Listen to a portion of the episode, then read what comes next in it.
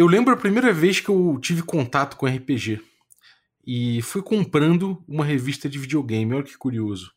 Eu cheguei lá na banca, que eu costumava fazer compras de, de revista, revistas em quadrinho e tudo mais. E era uma banca muito especial, que quando eu ia comer fora com meu avô, meu avô passava lá e comprava uma revista para mim, que era mais cara, né? Daquelas que só avô dá. E aí eu chegava lá e pedia uma, uma revista. Eu vi uma revista muito interessante que tinha um esqueleto na capa segurando uma espada. E fiquei muito curioso e falei, vô, eu quero essa aqui, é de videogame. E era lá de fora, eu não sabia ler nem inglês. Mas eu gostava de ver aquilo ali, de, de folhear a revista. E foi ali que eu, comprando uma revista de, de RPG, achei que estava comprando uma revista de videogame. Mais à frente, eu passei a, a ficar é, fissurado no que, que seria aquilo, nem entendia muito bem o que, que era aquilo. Mas eu tinha comprado aquela revista, aquilo me encantou de certa forma, e eu vi que tinha outras coisas ali, como dados diferentes, miniaturas, fichas de monstros, livros e tal. E eu fiquei muito encantado com aquilo. E eu queria aquilo para mim. E eu falei com a minha mãe, mostrei para todo mundo da família que, poderia me explicar melhor o que era aquilo. E acabou que a minha mãe comprou para mim uma caixa do D&D, a a famosa caixa preta, ainda em inglês. Ela achou que poderia ser um estímulo para aprender inglês, de fato foi. E aquilo foi muito legal para mim, porque eu abri aquela caixa, tinha dados e tinha miniatura de papel, tinha mapa. Aquilo era um belo de um produto. Eu posso dizer que as minhas memórias com RPG passam muito pelo consumo, com comprar alguma coisa, com ficar na ânsia de ter aquele produto em mãos. E a gente pode dizer também que a história do RPG é também uma história de produto e de consumo. Enfim, eu já fiz algumas reflexões sobre isso aqui no Café com Dungeon e vou fazer mais agora, hoje, porque o assunto é RPG e consumo. Oi! Café? Café com quê? Café com Dungeon.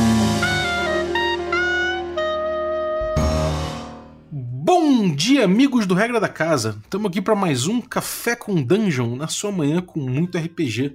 Meu nome é Rafael Balbi e eu estou bebendo aqui um delicioso café da Ovelha Negra, muito gostoso mesmo. Esse aqui é o Magenta, uma bela porta de entrada para quem está entrando agora no mundo dos cafés especiais, gourmet, que não tem essas impurezas da indústria, e recomendo muitíssimo. Enquanto eu bebo esse café delicioso aqui, eu estou dando uma olhada aqui na, no Promobit, meu parceiro, que é um site que é uma rede social de consumo, olha só. E aqui você vai ter gente que que gosta das mesmas coisas que você, trocando links e trocando registros aqui de promoções interessantes. Então entra aqui no promobit.com.br e, cara, você pode cadastrar promoções interessantes e ver as promoções que as pessoas foram cadastrando. E nisso você faz amizades com outras pessoas, vê reviews e outras coisas. Então, cara, é muito legal mesmo, me surpreendeu muito positivamente. E, cara, já comprei moedor de café, já comprei livro de D&D baratinho, já comprei livro de filosofia baratinho, então cola aí, cara. Até whisky tem lá em promoção que a galera vai cadastrando. Então promobit.com.br. E para terminar aqui essa, essa parte aqui do, do merchan, do consumo também, vou lembrar que você pode se tornar um assinante do Café com Dungeon a partir de 5 reais, picpay.me barra Café com Dungeon, e aí você participa de um grupo de Telegram, você passa a ter acesso a esse grupo, e também você, além de poder trocar ideia com muita gente que curte RPG que nem você, você ainda recebe conteúdo extra e participa de sorteios dos nossos parceiros. Então, picpay.me barra café com dungeon e ajude a gente. Bom, vamos falar sobre RPG e consumo. Né? E para falar disso, eu tô aqui com um, o Raoni Maciel, da, que é do curso de História da Universidade Federal do Ceará e que tem apresentado aí bastante falas interessantes, como no Dia Nacional do RPG e outros, é, e outros fóruns aí, para falar de RPG e consumo. Então, bem-vindo aí, Raoni. Bom dia, Rafael Balbi. Tranquilo, cara? Muito obrigado pelo convite. Tudo ótimo, cara. Bom dia. E o que, que você tá bebendo aí, Raoni? Olha, cara, para aguentar esse nosso dia a dia e esse calorzão aqui do Ceará, cara, nada melhor do que um café escuro adoçado com rapadura, viu, Rafael? Hum, cara, já é a segunda pessoa que fala que tá tomando café com rapadura e eu fico, eu fico na vontade, cara. Qualquer hora eu vou, eu vou matar essa vontade antes que a vontade me mate. Legal, cara. Pô, vamos, vamos falar de RPG e consumo. É, o, nosso, o nosso contato se deu pelo, pelo Instagram, você falando que, que, que, curte esse tema, que tem bastante material, que tem falado sobre isso. E é um tema que eu adoro, que eu tenho explorado recentemente, né? É, cara, RPG em consumo, dá uma delimitada no que, que você vai trazer pra gente sobre RPG e consumo. Perfeitamente, Rafael. É, é, essa, essa necessidade de falar dessa temática, Rafael, ela se dá porque me encontro na região Nordeste, né, porque sou nordestino, sou fortalezense do Ceará, e a gente percebe, né, eu percebi nessa pesquisa, que há uma disparidade, sabe, Rafael? Há uma, uma distinção através do consumo RPGístico e às vezes, né, isso leva a um certo fosso entre os grupos, né? Apesar dos grupos serem é, serem juntos, apesar dos, dos grupos interagirem, né? Há, há, ainda uma diferença entre um consumidor jogador do produto RPGístico e um jogador do produto RPGístico. Então, a, a temática se dá através dessa percepção, Rafael Balbi. Uhum. Muito interessante, cara. É, eu, eu acho uma, uma coisa muito, muito legal da gente analisar, porque me parece que o próprio jeito no Brasil, de forma geral, de se, de se enxergar o RPG, é, até recentemente, eu acho que, claro que com a, com a Covid e com o isolamento social, tudo muito mudou por conta do RPG online, mas até recentemente a gente viu, a gente viu o RPG no Brasil evoluindo muito a partir de de onde a Dragão Brasil alcançava, né? Eu não sei se você tem essa impressão, mas me parece que o consumo da Dragão Brasil, a venda da Dragão Brasil e o alcance dela, que, que de fato era grande, né? Eles conseguiam entrar em, em cidades muito interioranas do, do país, me pareceu pautar muito a experiência do que, que é o RPG no país, né? Não sei se você chega, chegou a experimentar isso. É, é sem dúvida, Rafael. É, a Dragão Brasil ela teve um alcance é, extraordinário, né? E também aqui na nossa região de Fortaleza, é, embora fosse uma maneira de facilitar o conhecimento sobre o RPG, ela ainda limitava, né? de certa maneira, ela ainda é, deixava um nicho RPGístico muito fechado. Né? Eu, eu disse em alguns momentos de fala que criou um certo invólucro, né? uma redoma é, em torno de nós RPGistas. E eu me incluo é nesse grupo, tá? E como é que foi essa redoma? O que é exatamente essa redoma da Dragão Brasil em torno dos RPGistas? Bom, é, de fato, é, é, a Dragão Brasil, por ser um produto mais acessível, né, até mesmo pelo seu valor, é, é, o seu valor à época ainda entre R$ reais aproximadamente, mas é, isso evoca uma discussão porque acessar o produto RPGístico não seria apenas limitado à compra da revista. Né? A revista é naturalmente um, um divulgador do produto, ela, ela, de fato facilita a compreensão é, do que você deseja adquirir, mas ao adquirir o produto, se isso for possível, você começa a perceber uma dificuldade. Né? Dificuldade esta alcançada, que eu costumo falar, por três ordens. Né? São ordens de você conhecer o produto, é, e conhecer o produto é capaz pela revista né, de divulgação nacional. Porém, para isso, você também precisa ter um nível de intelecção, é, de certa maneira, aguçado para adentrar nas, nas temáticas, para conhecer o hobby. E você precisa ainda de uma terceira ordem, que é a ordem da aquisição, que é a ordem da compra. Então, naturalmente, você já percebe que o público RPGista, né, e essa alcunha RPGista, ela já vai ser introduzida na publicação e, e, nos discursos das cartas que chegam até os editores da Dragão Brasil, isso torna cada vez mais o público RPGista um público exigente, como seria qualquer outro consumidor de um produto, de uma dificuldade de acesso financeiro e também intelectivo. Uhum.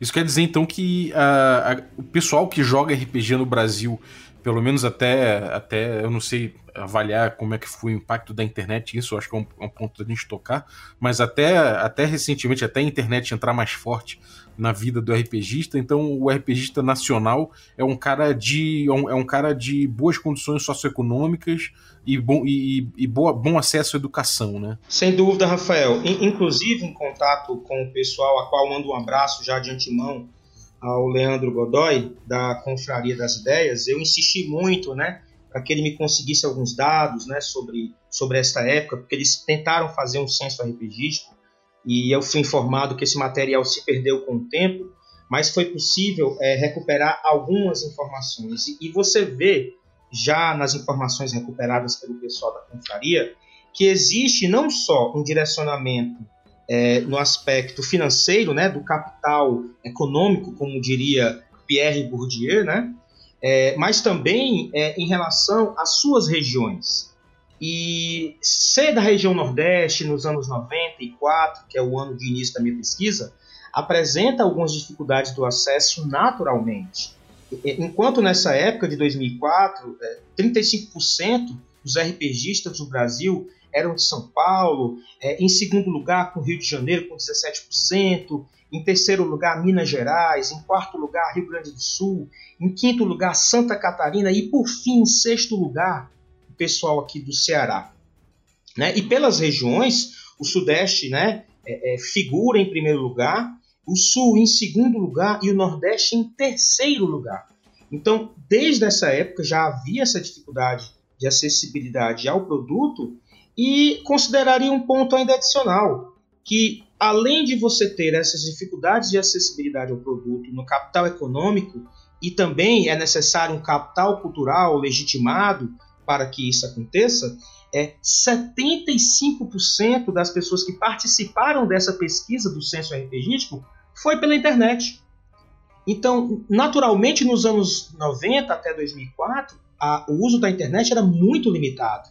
Então, a, as pessoas que participaram desse censo naturalmente já tinham acesso à internet e 75% desse grupo se considerava mestre de RPG. Então, na minha concepção, é o cara que consegue pegar o produto, que compra o produto e entende o produto e vai desejar é, é, disseminar essa ideia do produto RPGístico. Compreende, Rafael? Uhum. É interessante, cara. Agora, tem uma coisa que. Uma, uma, dúvida que eu tenho a respeito disso, que é o seguinte: me parece que a percepção do que é RPG, ela, é como, como falei na introdução, ela passa muito a partir dos produtos, né? A gente pensa no Dungeons and Dragons, a gente pensa num, sei lá, a gente pensa num, num, num livro desses que são ultra cheios de design moderno aí, tipo, sei lá, Mark Borg. A gente pensa no, sei lá, em, no, no, Tormenta, que é um produto, né, feito uma caixa com dados especiais. A gente, os dados, os próprios dados, né, o fetiche do consumo do dado, é, é, essas coisas todas, a gente costuma encarar o RPG muito através do que ele é como produto, as miniaturas, os mapas e tudo mais. É, como é que é essa, como é que você encara essa percepção do RPG a partir da ideia de produto, ao passo que a gente sabe que RPG é uma coisa que, se a gente se a gente, se a gente for, for aberto em relação a isso, a gente consegue jogar um RPG sem dados, né, com papel, com papel e lápis, se for o caso, às vezes nem isso, e com simplesmente fazendo um faz de conta, né? Como é que, como é que você encara essa, essa essa falta dessa percepção de que o RPG é, é, é, mais fácil a gente chegar no RPG do que deveria, porque simplesmente a gente não precisa de um produto. Né? Por que, que essa, essa percepção do produto é tão forte? Rafael, é, é, é como eu vim lhe comentando em relação a, ao valor financeiro para aquisição deste produto, que você precisa despender de uma quantia razoável, né? porque a pesquisa que eu, que eu fiz, ela, ela se baseia num período de recorte temporal que é natural de todo historiador fazê-lo, né? Então, ela tem dos anos 1994 e, e, e, vai até o ano de 2018. Então, seria uma pesquisa histórica recente. É, e ainda assim, é, seria interessante comentarmos é, por duas razões também. É, existe uma tentativa de transposição linguística desse produto, né? no, no início dessa aquisição dos produtos, nos anos 90, em especial aqui no Ceará, havia também essa dificuldade, porque a maioria dos sistemas, dos cenários, eles ainda vinham é, em língua estrangeira, Então, além da necessidade de adquirir o produto, você precisava ter a intelecção é, de um idioma adicional né, para conseguir compreendê-lo. É, apesar das iniciativas dos jogos indie de hoje, é, existe uma frase do historiador Peter Burke que é interessante, porque é, apesar das, das ideias de uma modernidade, de uma, de uma transformação de um período é, distinto para um moderno, algumas coisas é, ficam escamoteadas. Então, é nessa perspectiva que a fala se dá, e ainda por uma outra razão. É, é, essa fala que eu, que eu evoco nas minhas manifestações, ela, ela não é para causar um mal-estar, ela não é para causar uma, uma sensação é, é, de indignação, não, na verdade é um, é um olhar preocupado. É um olhar preocupado porque, enquanto educador também, é, a gente tem aquela ânsia de fazer como todo mundo diz, né? É, no início a gente quer fazer como um evangelizador, né? Sair por aí pregando RPG e, e trazendo todo mundo para o hobby. Mas é, eu vi isso, né? É, que ainda, é, ainda nos anos de 2018, 2019, é, você tem pessoas é, dentro de Fortaleza, por exemplo, que é o meu recorte, que não tem essa capacidade de entender ainda o que é esse produto. Então, quando a gente tem as miniaturas, é, é um setor, quando você tem os livros, cenários, os suplementos, é um outro setor, e os mapas também.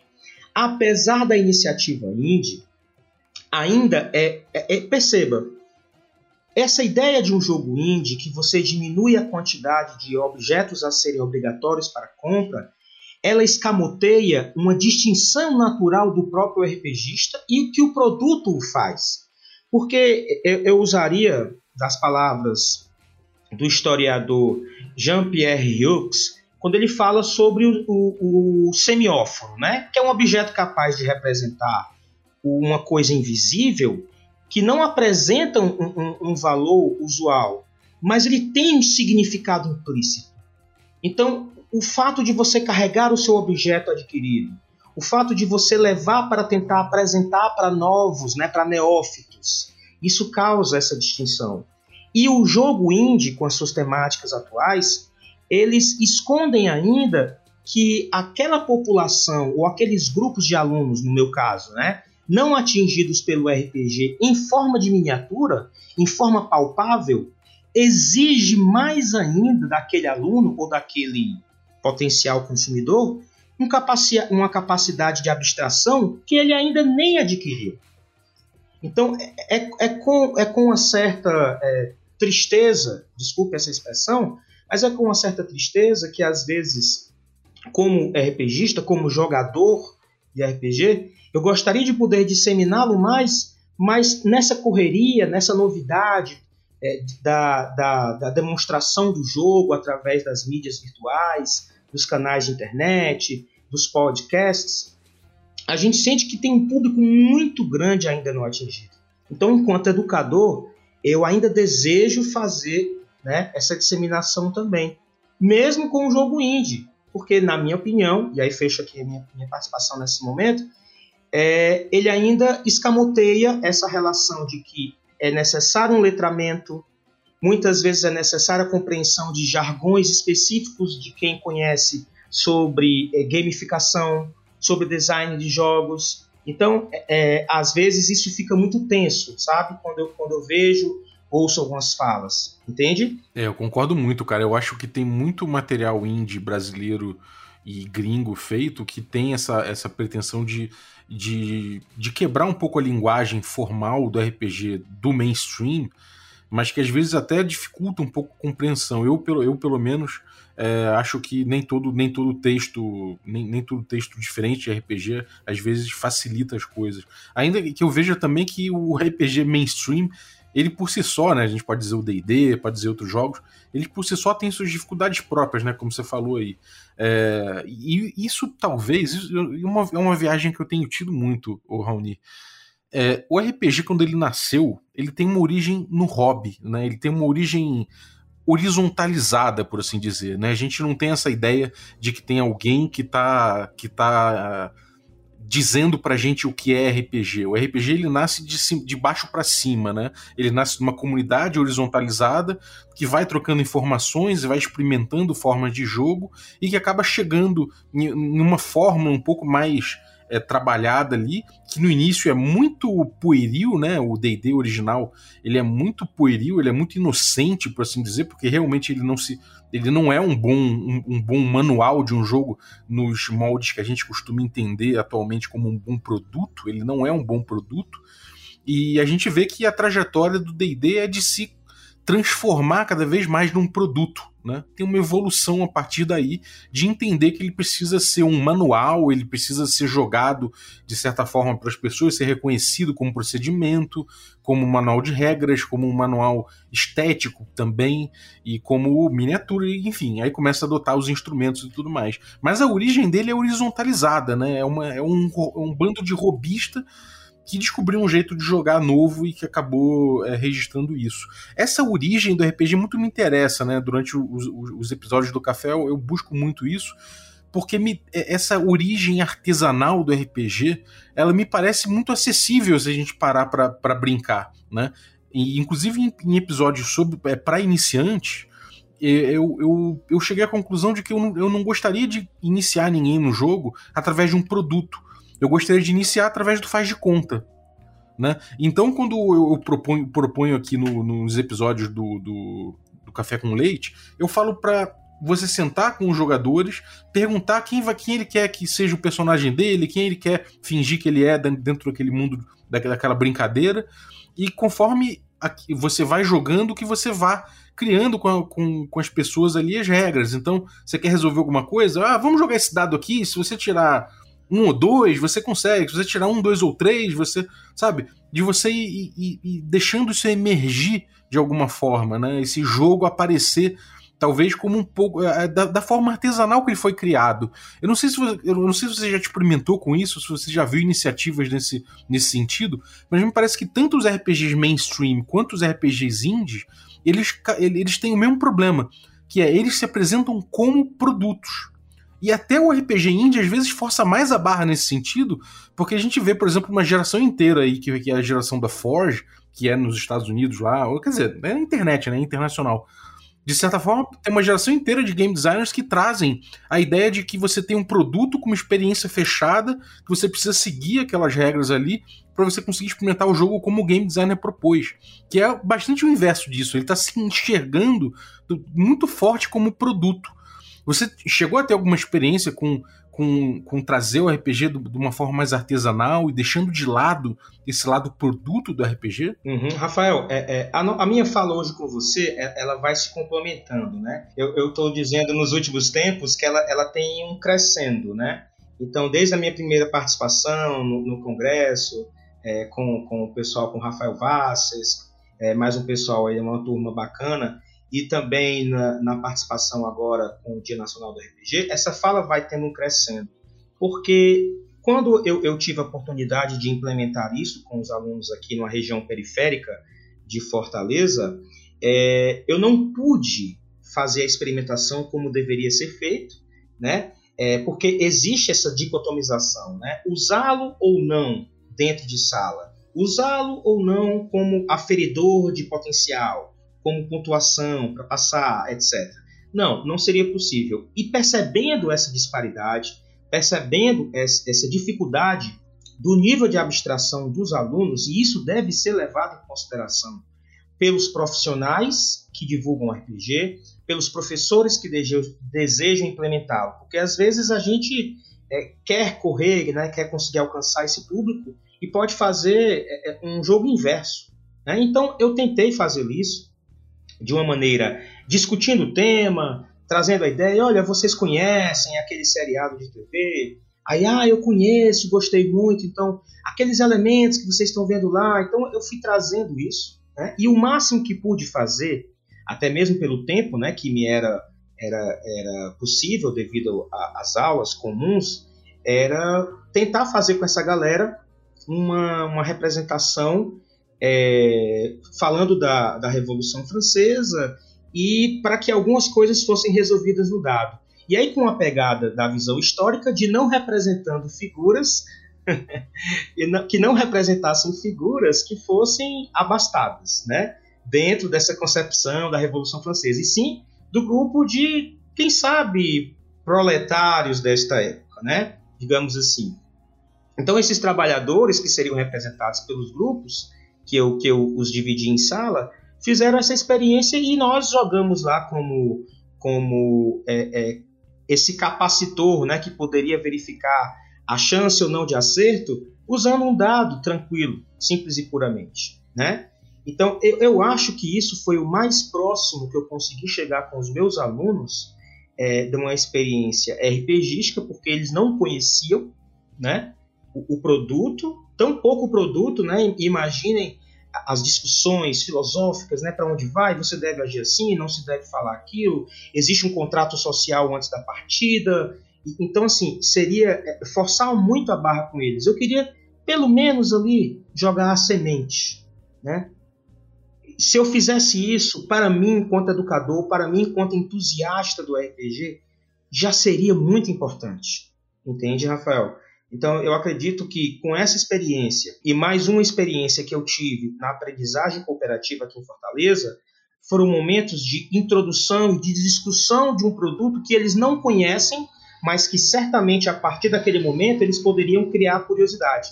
Então, o que eu acho é que nós precisamos, às vezes, frear esse ímpeto de novidades esse ímpeto de muito consumo, porque é consumo do produto, do livro, é o consumo, é, como eu já mencionei anteriormente, das palestras, é o consumo dos seriados de TV, é o consumo do livro, é o consumo da literatura envolta, enfim. Então, o meu desejo é que nós freássemos um pouco e virássemos o olhar para essa camada que ainda não compreende ou não tem um nível de abstração que, via de regra, né, já que os números mostram isso, é, mais de 40% dos jogadores de Fortaleza de RPG são formados no ensino superior, Rafael Balbi. Então isso, isso me preocupa, entende? Uhum, sem dúvida. É, cara, é, eu, eu acho que essa coisa do, do acesso, né, é, de acordo com, com como você está colocando, né, essa coisa do, do, de uma falta de capacidade de abstração, né, necessária para jogar. É, eu tenho uma pergunta em relação a isso que vai no, no, na, seguinte, na seguinte direção. É, até com essa coisa de você trabalhar com isso no contexto da, educa da, da educação, da, da, da, didática, né, de ensinar história. É, quando você está tá ensinando história para uma criança, de forma geral, você está apresentando um mundo novo para ela, né? Você está ali dizendo para ela sobre Revolução Francesa.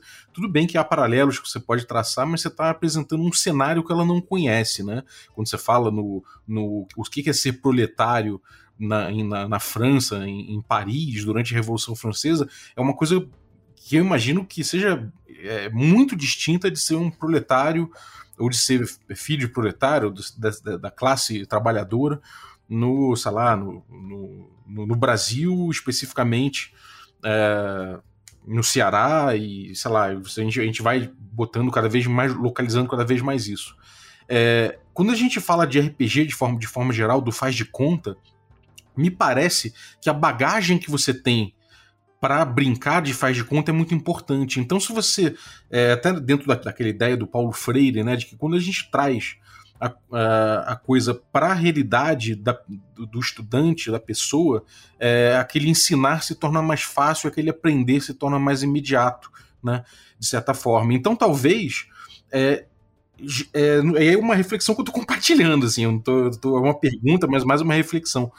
Será que a gente tentar estabelecer uma praxis lúdica, né, uma praxis de imaginação, antes de querer misturar, por exemplo, a Revolução Francesa com o RPG, tentar botar o RPG na realidade da, da, da criança, na realidade de quem está ali se colocando para conhecer o RPG, antes de, de tentar introduzir as, é, cenários que elas não conhecem, com bagagem que elas não conhecem. De repente, se ela, se, se uma criança é, vai brincar a respeito do, sei lá, ela já conhece Pokémon, já conhece, sei lá, pode conhecer uma, um, um folclore regional, né? Não sei como, qual é a bagagem exatamente que, que, que a gente vai trabalhar, mas trabalhar dentro desse, desse universo específico que ela já tem acesso pode levar ela a uma praxis da imaginação, uma praxis da, do, da brincadeira, do faz de conta, que aí, depois disso desenvolvido, você consegue trazer outros, outras bagagens né, para incorporar dentro dessa, dessa,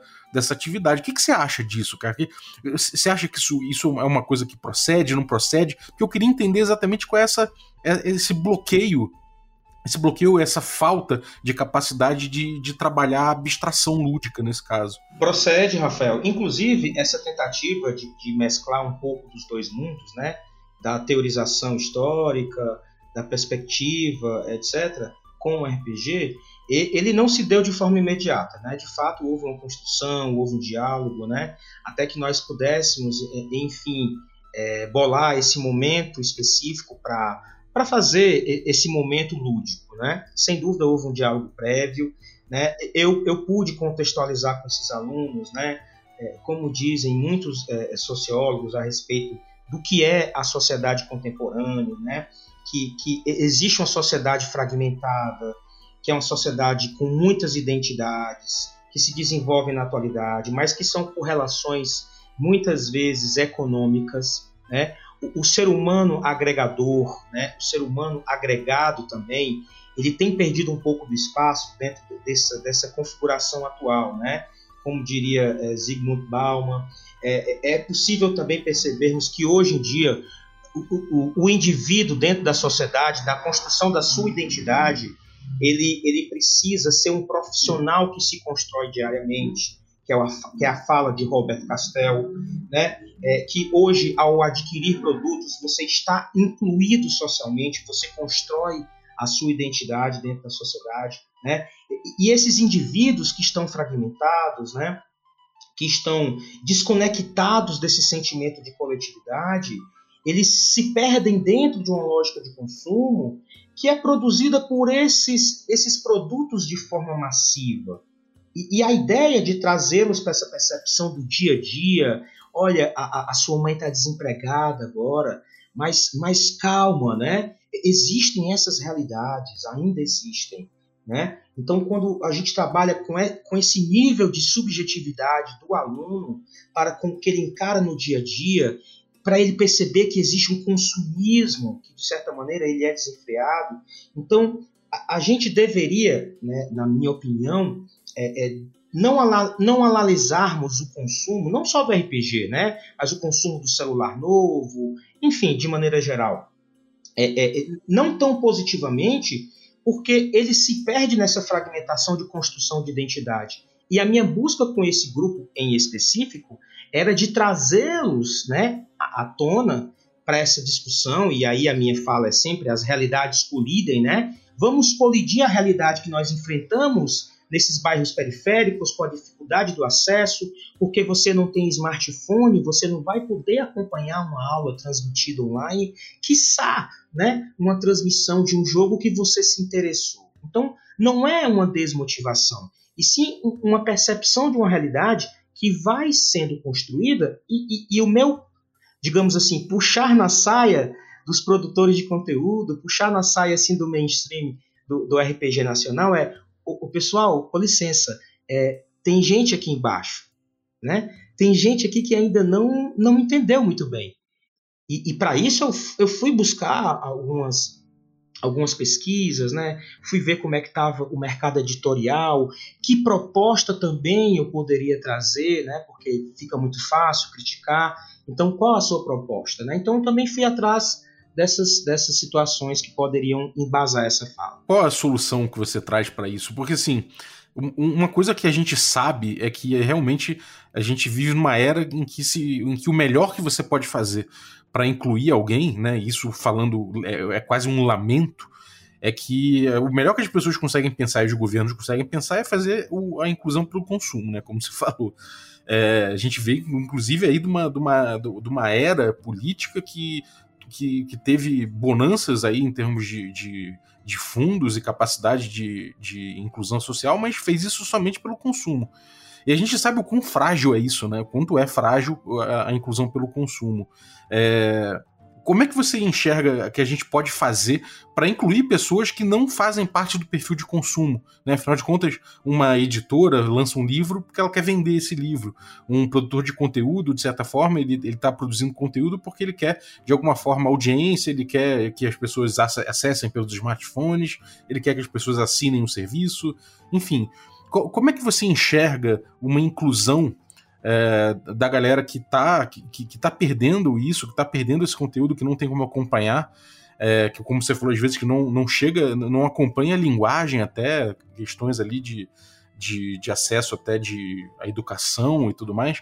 Como é que você vê a, a solução disso, ou pelo menos uma mitigação desse problema? Uhum. Rafael, é, é muito importante é, essa sua última colocação, porque esse exemplo, né, de que nós temos internalizado o consumo nesses, nessas últimas décadas, é, dessa possível acessibilidade econômica, né, de um capital econômico que não se transforma automaticamente em legitimação cultural, ao contrário, existem ainda alguns passos para serem dados, mas observe que, que mesmo com toda essa esse maior consumo adquirido pelas classes menos abastadas no Brasil nos últimos tempos, isso não se transformou em capital cultural.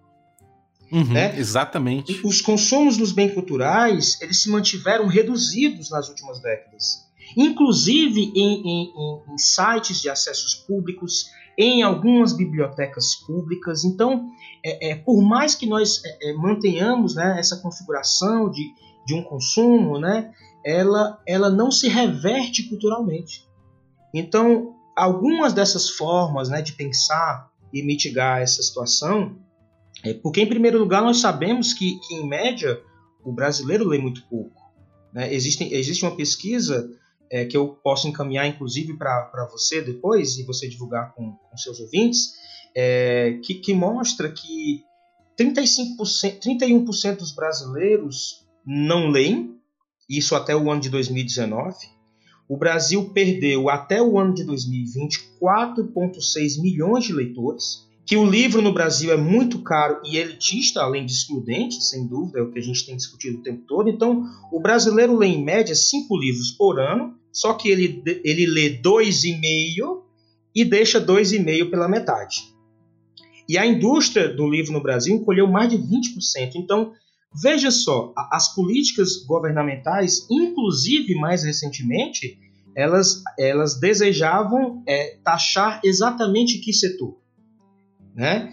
É, isso foi uma fala que você teve também com o Valpassos, né? vocês discutiram isso há um tempo atrás. Então, qual o principal livro vendido? Ainda é o, o afago espiritual, ainda é a Bíblia que está entre os mais vendidos. Então, é, com 70% dos estudantes que vêm de família com até um salário e meio, né, o que é que é possível fazer?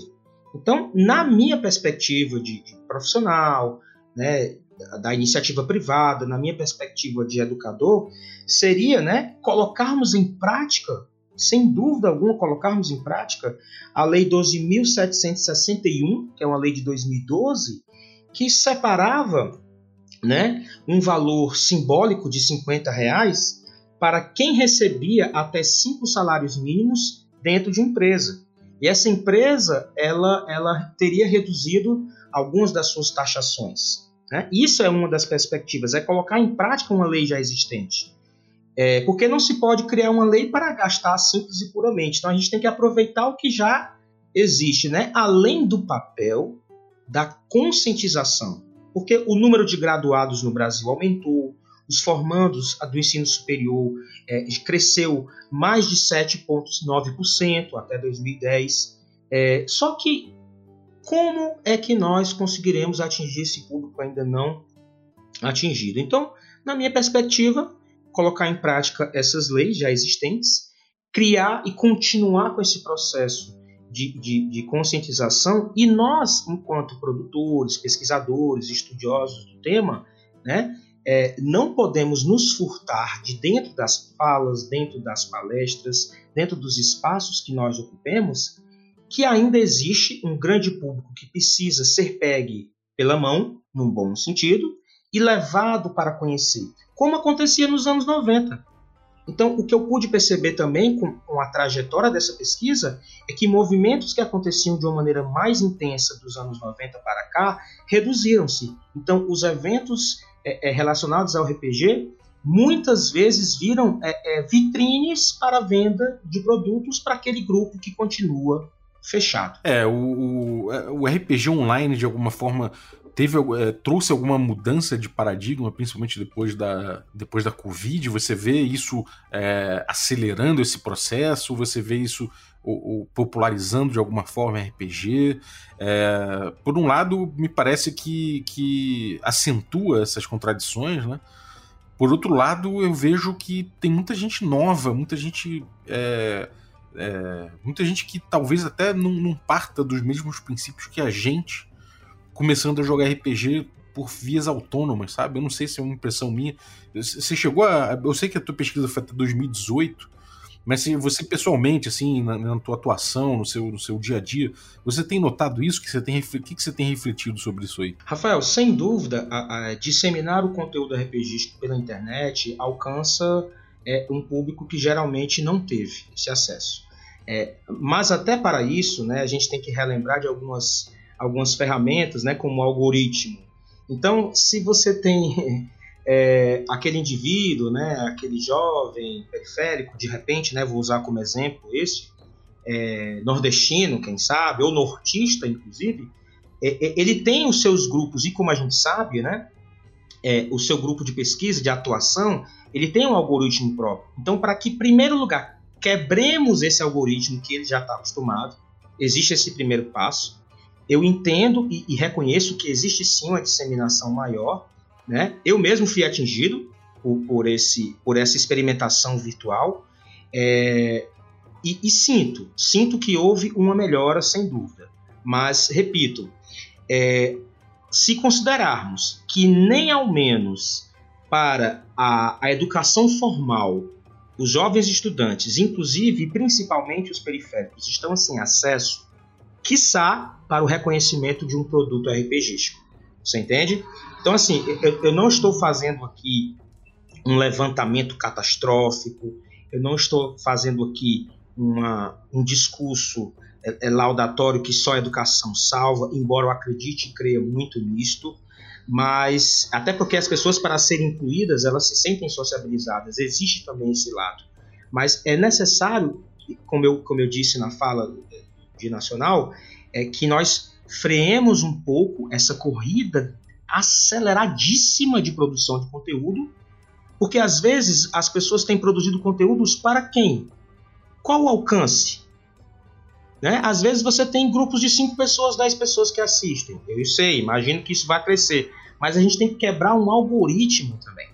Então, eu acho que a gente deve voltar, é, é não no sentido nostálgico, mas voltar para refazermos alguns passos que me parecem que precisam de algumas arestas ou algumas lacunas para serem preenchidas. Algumas arestas para cortar e lacunas para serem preenchidas. Hey, hey, salve Dona Lagartixa! É hoje que vamos saquear aquele mago velho da torre voadora? Olha, eu já peguei poção pra voar, já peguei poção pra curar. Mas não dá não, bacalhau tá louco. E qual foi, dona Lagartixa? Vai amarelar? Não é isso, meu filho. Mas chega lá, vai acontecer que nem das outras vezes. Aquele velho maluco joga uma areia preta no grupo e todo mundo cai dormindo. Rancatoco ficou por lá, a pobre da mudinha ficou por lá, a Silvia Jurubeba só faltou roncar. Dá pra gente não, bacalhau? Então segura essa! Que poção é essa? Não é poção, é um frasco com o novo café coral da Ovelha Negra Cafés. Cada um toma duas doses e pronto. Imunidade a sono instantânea.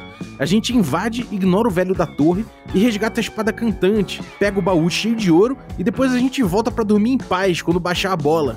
Nossa, e que cheirinho gostoso é esse? Você não tá entendendo, dona Lagartixa, esse café é delicioso. Já pedi até uma carga nova para a próxima caravana, mas dá para pedir pela internet também. www.ovelhanegracafés.com.br. Aí você usa o cupom regra da casa 5, tudo maiúsculo, para dizer para eles que o velho Balbi que te mandou. E aí se você for da guilda ainda, troca uma ideia com ele que ele te consegue 10% de desconto no pedido. É, então partiu torre voadora, bacalhau. Simbora, dona lagartixa! Bom, olha, eu vou falar agora como, como um- um- na, minha posição de produtor de conteúdo, né? E que um produtor de conteúdo que não atinge, é, obviamente, pelo que eu tenho a ciência, eu não atinjo é, uma população desfavorecida, não atinjo é, periferias de forma geral, não, tenho, não tenho conhecimento disso. Me parece que meu público é muito específico dentro daquilo que você falou no início do, no início do programa.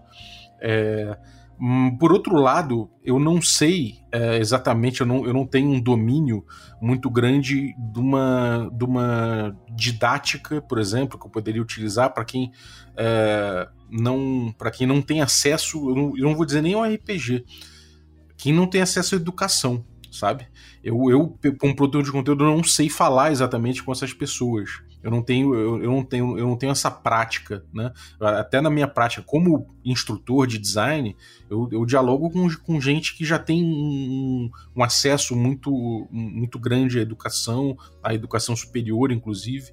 Então, eu, eu, eu como produtor de conteúdo, não, eu não me sinto armado da- das, das armas corretas para travar esse contato, muito menos para driblar o algoritmo ou desfazer uma amarração que o algoritmo tenha feito para que eu não alcance é, pessoas da periferia ou pessoas de, de menos acesso. E aí eu junto uma outra, uma outra questão a isso que me parece que é o seguinte. Às vezes me parece que eu não tenho, eu, eu não, não, não há nada ao meu alcance, pelo menos imediatamente no, na, na internet de forma geral, que eu possa fazer para imediatamente mudar isso. A partir do momento que me parece que isso é um problema muito, muito maior, muito mais profundo, que é o acesso à educação, né? Tipo, o seu, é, é o acesso amplo à educação, o acesso amplo a locais de, de cultura, né? É, acesso amplo a até a, a linguagem comum que a gente utiliza, né? Que a gente que é uma linguagem mínima e uma bagagem cultural também específica, né? Que a gente possa que a gente possa é, ter como chão comum. Eu já fui, por exemplo, eu mestrei no Perifacom, por exemplo, foi uma experiência incrível, né? Eu fui na Perifacom, fui lá, mestrei para gente que não que, que, que é periférica, gente que não tem acesso a produtos, não sei o quê, e pude levar é, um material que, que era de fácil acesso para eles e foi divertidíssimo, foi incrível, foi uma das experiências mais, mais profundas que eu tive com RPG. Eu descobri que talvez ali, naquele diálogo, eu não precisar, eu, eu não precisaria estar tão armado quanto parece, sabe? É, de que eles tiveram um acesso mais fácil do que às vezes a gente pensa daqui desse lado, pensando, cara, eu não, eu não. É tipo, será que eles vão me entender? Será que sabe? E, e, não acontece isso, de certa forma, pelo menos na experiência pessoal que eu tive. Então acho que isso tudo gera uma, uma, uma divagação que é o seguinte. É, o quanto eu preciso estar armado para falar com essas pessoas? Eu, eu, digo armado no bom sentido, né? Armado, é, tipo, municiado de, de, de uma capacidade de enganar o algoritmo, de falar uma linguagem que eles entendam, é, se é que isso é necessário, ou será que eles não entendem mesmo a linguagem que eu uso? É, e, e, como acessar esses espaços se às vezes eu não tenho nenhum conhecimento técnico para isso, né? É, para além do que eu faço. Como, como que você é, me ajudaria nesse caso, se eu quiser me municiar de coisas para poder quebrar essas barreiras? Rafael, é, eu acredito que, que a primeira coisa é, tenha ocorrido. Eu acho que tem, tem surgido um movimento dentro de algumas falas que são interessantes, porque historicamente a gente sabe dessas dificuldades. É, historicamente a gente tem as pesquisas que apresentam isso, né, que, que, o RPG ele é elitista e é uma frase do próprio Mark Reinhagen, né, é, captada pela Dragão Dourado nos anos 90. Né, existe a, a, a, digamos assim, uma fala também de uma, de uma pesquisadora a qual eu acabei tentando trabalhar com essas lacunas, que é a Sônia Rodrigues, né, que é muito conhecida. É, o, o, meu trabalho, o meu trabalho, como eu costumo dizer, não é, não é, digamos, é, a criação da roda, né? ela, essa fala, ela gera um desconforto inicial, mas é, é porque é minha preocupação e assim, o que eu consegui enxergar é que o primeiro passo já foi dado, né? É, é deslocarmos esse olhar que é elitista, que eu digo às vezes que estamos em um certo pedestal, mas é nesse sentido de quebrarmos a nossa própria compreensão do que a gente vê ao nosso redor. Porque nessa, nessa situação de um interesse que nós criamos pelo, pelo hobby, muitas vezes a gente se cerca de pessoas que compreendem e entendem o hobby. Então, eu acredito que é natural que haja esse certo receio de levarmos essa informação para outros lugares. E, ao mesmo tempo, é, é, quero dizer que é, nós de deveríamos olhar também para uma periferia e não com o nosso olhar também colonizador. Né? Eu disse numa frase com o Rafael Vasquez na entrevista, onde eu disse: Olha, Rafael, é interessante olharmos como, é, como nos adverte o historiador cearense Capistano de Abreu, que de deixemos de olhar para a praia com o olhar do colonizador que vem no barco, e sim olhar para o barco que está vindo do mar com o olhar do índio. Então, é, é a gente pode se imiscuir, a gente pode sim é, é, ter um pouco dessa sensação quando a gente participa mais vezes de momentos periféricos.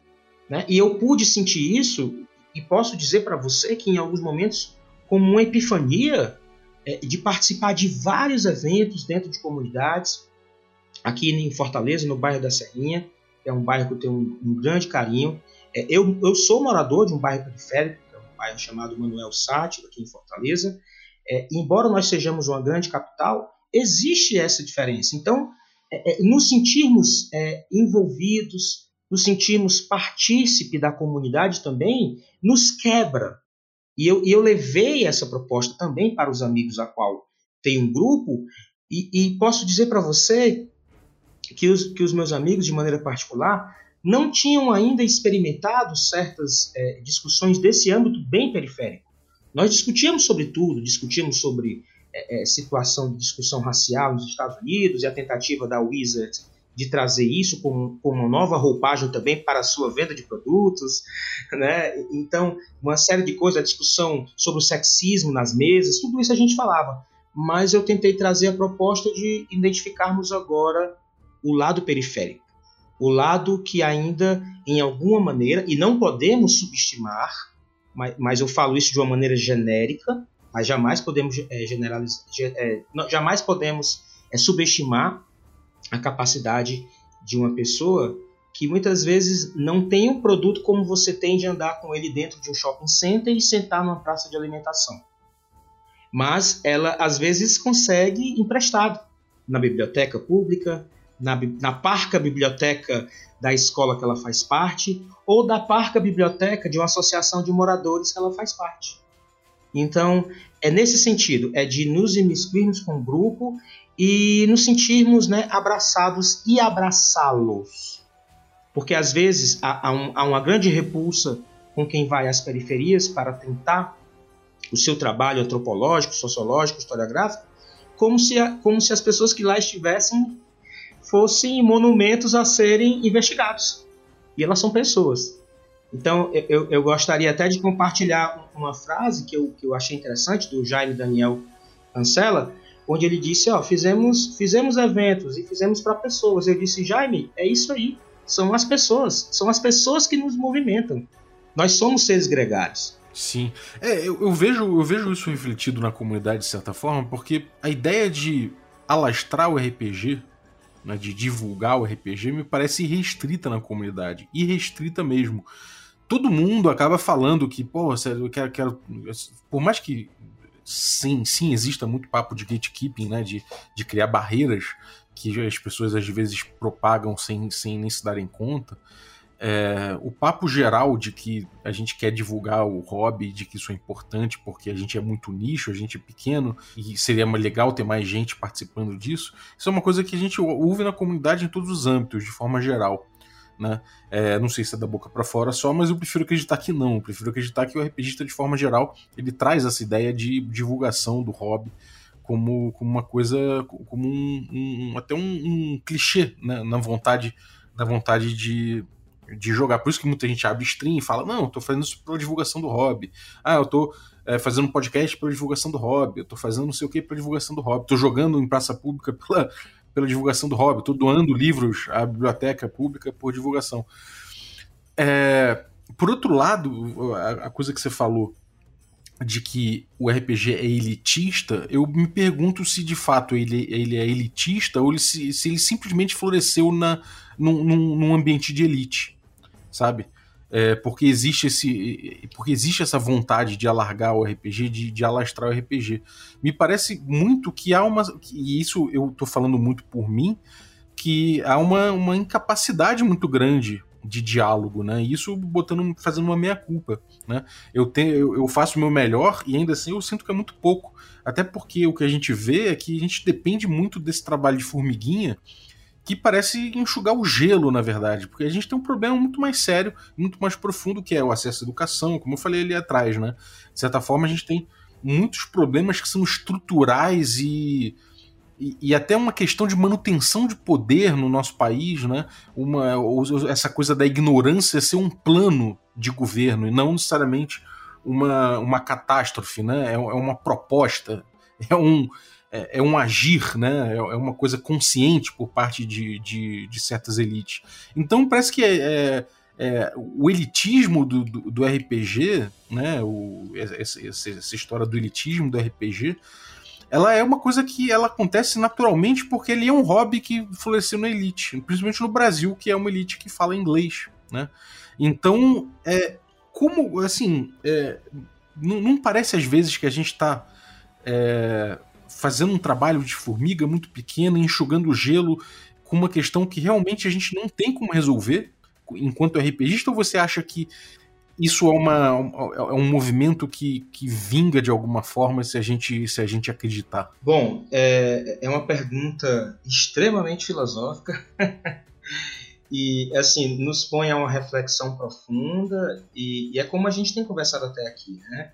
É, é, certos passos foram dados, é, é, há, de, há de existir um reconhecimento de nossa parte, porque o simples fato do letramento no Brasil ainda é uma coisa. E quando eu digo letra, letramento, não simplesmente a alfabetização, mas eu digo a, a, a intelecção e a cognição para receber tais é, conteúdos. É, não só para receber, mas para passar também, cara. Exato. Então, quando você recebe de uma maneira produtiva e, e você sente que o, que o hobby é, é uma prática cultural, é uma prática socializante, né? É, quando você percebe isso, sem dúvida que você vai querer, querer disseminar.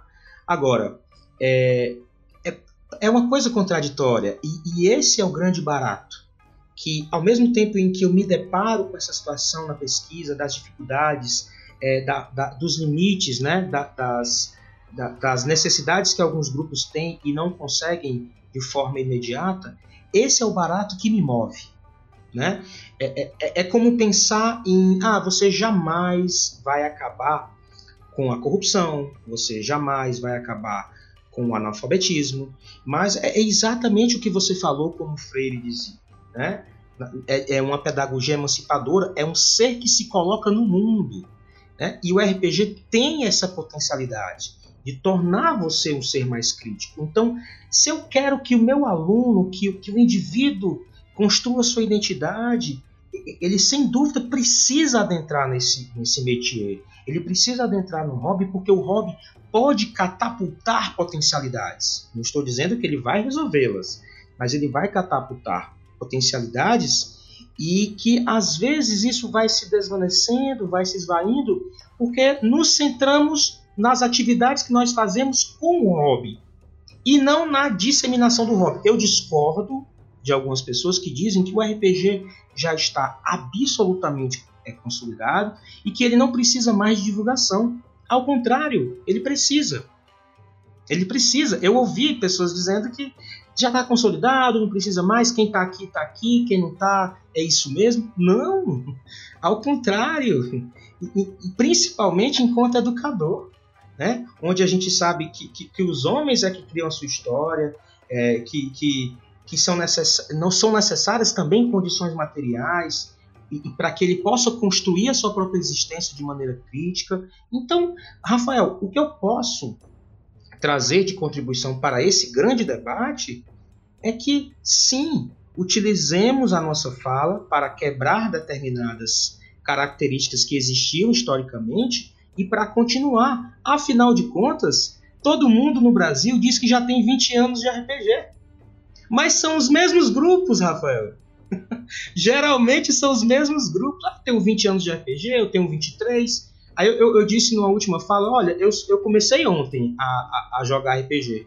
Aí a pessoa olhou assim: e tu já quer falar de RPG? Eu disse: claro, eu não poderia? E, aí a pessoa já. É, já abriu um pouco a mente para aquilo. É, eu, eu, acho que o RPG tem uma coisa muito, muito especial a respeito desse hobby, que é justamente gerar reflexão e, e, e realmente poder figurar como uma coisa libertadora do pensamento, né? Porque de fato ele, ele é um ele é uma arena de ideias o tempo todo, né? É, eu, eu, me, eu me nego a acreditar que a gente, que, que grande parte da população não, não tem acesso ao RPG por, por incapacidade. Eu acho que passa muito pouco por isso. Acho, eu acredito que o, o faz de conta é uma coisa que a gente já nasce de certa forma com isso, sabe? Mesmo que a gente seja, mesmo que a gente seja, não tenha acesso à cultura direito, não tenha acesso à educação, acho que o faz de conta talvez seja uma das, das forças, uma das coisas que mais dê força para as pessoas continuarem, né? E acredito que o RPG passa muito por esse papel. Então, talvez esse seja um papel libertador que o RPG possa ter dentro, da, dentro desse, dessa sociedade que é tão. que cria tantos muros, né? Que facilmente cria muros e que se, se a gente não observar, a gente, no fim das contas, acaba o tempo todo reforçando os muros em vez de, de tentar quebrá-los, né? Excelente, excelente. excelente sua fala. É, é, é, é, uma situação complicada. Mas, cara, alguma, alguma reflexão final a respeito? Alguma coisa que você queira trazer que a gente não trouxe? Bom, é, é, a gente comentou, né? Não gostaria de, de, retroceder, mas a gente comentou sobre a questão é, é, ampassando, né? Da questão da fetichização.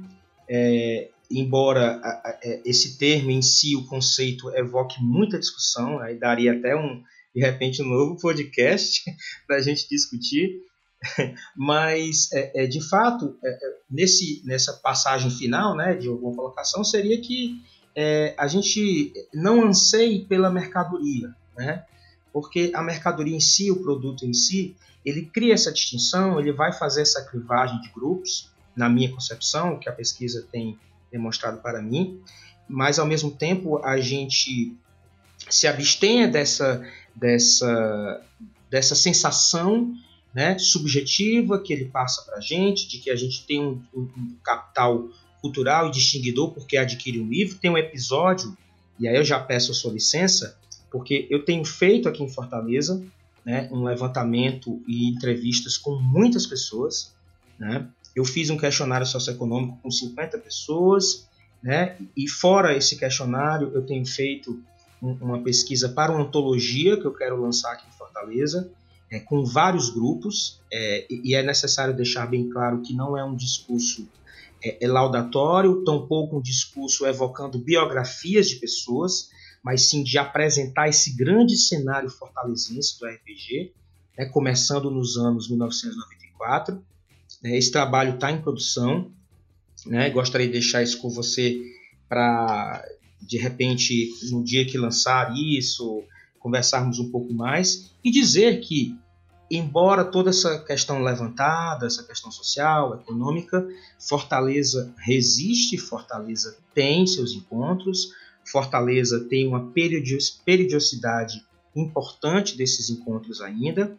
É, e assim, resgatar essa informação desses grupos de Fortaleza foi muito interessante. Então me bateu, poxa, preciso trabalhar com antologia né, e consegui contatos incríveis. Estou em contato com pessoas maravilhosas que têm me fornecido é, fotografias, relatos, recortes de jornal, tudo que um historiador adoraria receber, não é mesmo? Maravilha.